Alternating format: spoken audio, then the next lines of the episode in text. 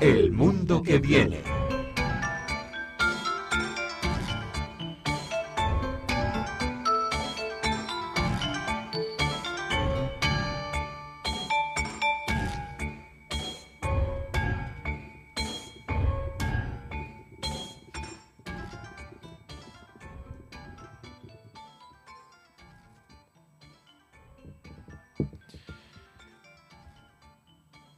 Bueno, aquí todo el mundo habrá oído hablar de la oveja Dolly, ¿no? Sí, sí. Vale.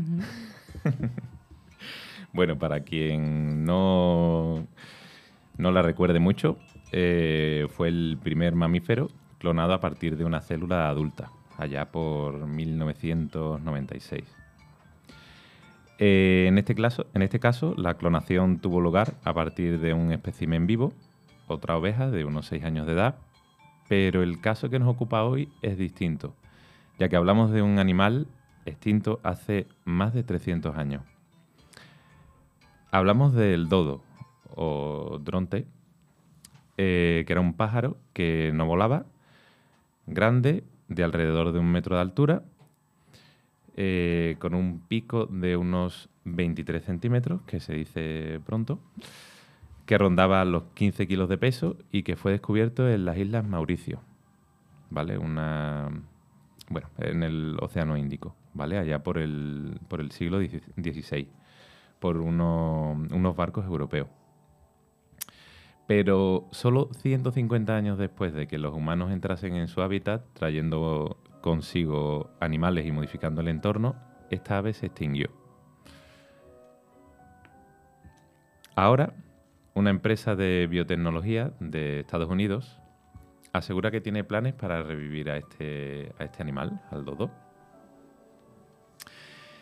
Esta es la tercera especie escogida por eh, Colossal Bioscience que, de Austin, que es como se llama la empresa, para lo que denominan el proceso de desextinción tecnológica.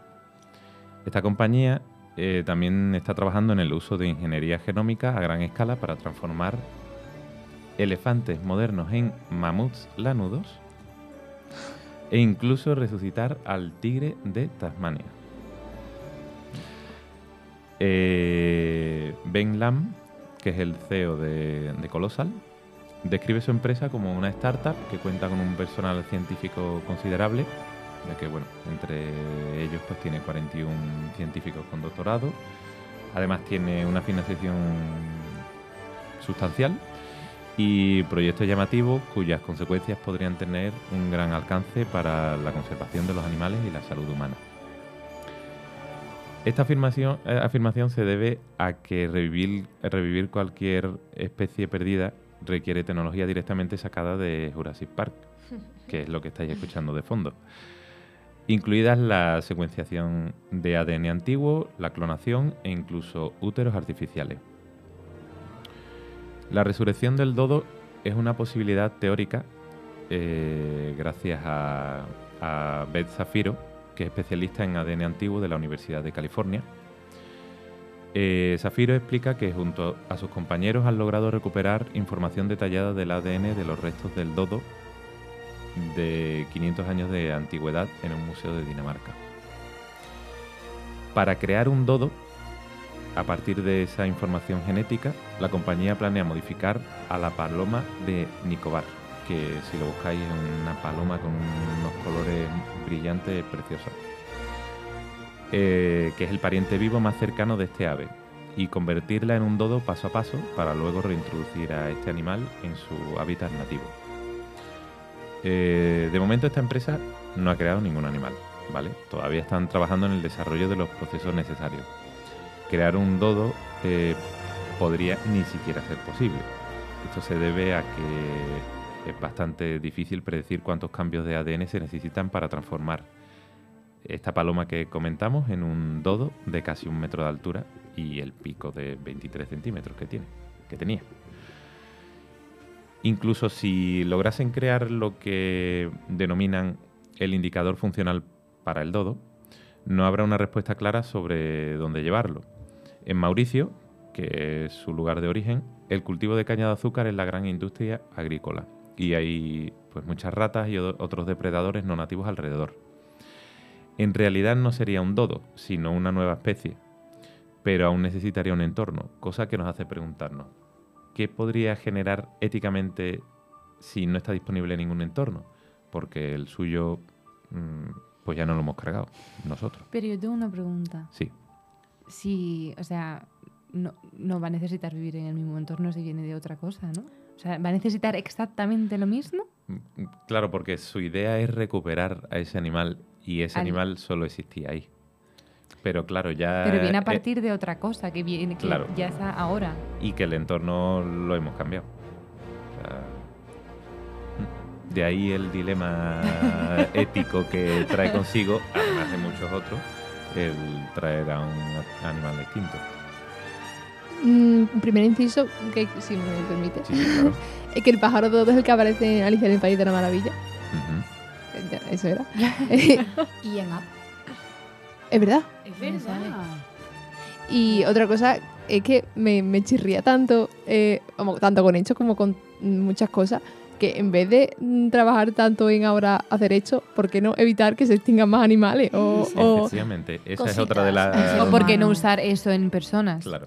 No, no, no, por favor. No, me refiero- eso. No, pero invertir el dinero y el esfuerzo y tal en revivir re- un animal que, al, que a la larga van a tener que cambiar un montón. O sea, Que ese no va a animal servir por- de eh, nada. es que, claro, es que por instinto, o sea, por cuestión na- natural, por selección bueno. natural, mucho antes de que el ser humano existiera y hayamos cambiado tanto las cosas, por selección natural han ido muriendo animales, Sí, claro. han ido cambiando, han ido evolucionando. La cuestión es, ¿para qué traer un animal con lo que va a conllevar eso en trabajo? Que me parece muy guay en el sentido de que el ser humano siempre indagando en, en los límites, ¿no? A ver, eh, es- ¿seremos capaces o no seremos capaces?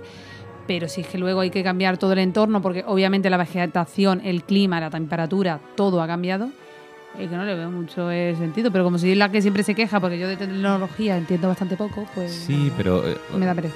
O sea, a mí me parece interesante. Es pero- interesante, pero a la larga es como veo que hay tantas cuestiones, como el tema de que no, no quiero caer en los tópicos, pero hay tantas cosas de verdad en las que de verdad poder invertir tiempo, dinero y estudios Claro. eh, para, no sé, sacar algo que ahora nos puede beneficiar a nosotros para alargar nuestra vida aquí. claro. O sea, ¿sabes? si tú No eres sé. capaz de, de volver a crear un animal, ¿no puedes volver a crear algo bueno en alguien? Me refiero. Tú vas a transformar un animal para crear otro. Pues inviertes, bueno. en Sí, sí, sí. Continúa, Waldo. Sí, da igual. Puede volver. Sí, puedes volver. Vale, no, vamos, de hecho, parte del debate para mí eh, es eso, ¿no? Invertimos dinero en, en traer a la vida algo parecido a un animal que nosotros nos hemos cargado. Y, no sé, en vez de dedicar ese dinero en cuidar lo que ya tenemos, en no cargarnos el rinoceronte blanco, eh, el leopardo de las nieves, eh, en fin, una larga No, no, sí. lista de animales en peligro de extinción que tenemos. En fin, sigo. bueno, pues el, eh, el director de esta, de esta startup eh, no ofrece un marco de tiempo firme para la creación de un dodo, aunque ha pronosticado que el mamut lanudo podría llegar antes del año 2029 y que el dodo podría aparecer o antes o después que, que el mamut, dependiendo de los, factores que ya hemos comentado antes. Eh, mm, hay otra organización, organización que se llama eh, Revive and Restore, que ha trabajado durante una década para recuperar a la paloma migratoria. Este ave, que antes dominaba los cielos estadounidenses y cuya recuperación se ha enfrentado a una gran dificultad técnica, que también afectará al, al proyecto del, del dodo. Y es que si bien es fácil editar genéticamente las células de aves en el laboratorio, resulta difícil convertir las células editadas en un ave. Para los mamíferos, como el ganado vacuno, eh, bueno, como ya vimos antes con la oveja Dolly, o los elefantes, la respuesta es fácil, clonación. Pero la clonación no funciona con un huevo de un ave. Es una célula enorme y su núcleo es una yema opaca. Habría que sacarlo e implantar otro núcleo y es imposible de llevar a cabo a día de hoy. El biólogo cree que una solución probable es inyectar las células editadas genéticamente en las gónadas de un polluelo de paloma en desarrollo. De esa forma, algunas de esas células acabarán formando el óvulo o el espermatozoide del huevo pájaro. Si esa ave se reproduce, su descendencia estará relacionada con las células del donante e incluirá cualquier cambio en el ADN. Esta tecnología ya funciona, pero hasta ahora solo en pollo. En la actualidad, cientos de especies de aves se, consi- se consideran en peligro de extinción. La edición de genes y la reproducción asistida podrían ayudarnos a salvarlos, o al menos a preservarlos en zoológicos. Mm, que no sé yo qué es más triste. Teniendo en cuenta que no se puede ganar mucho dinero en la conservación, otra pregunta pendiente es, ¿cómo esta empresa obtendrá ganancias?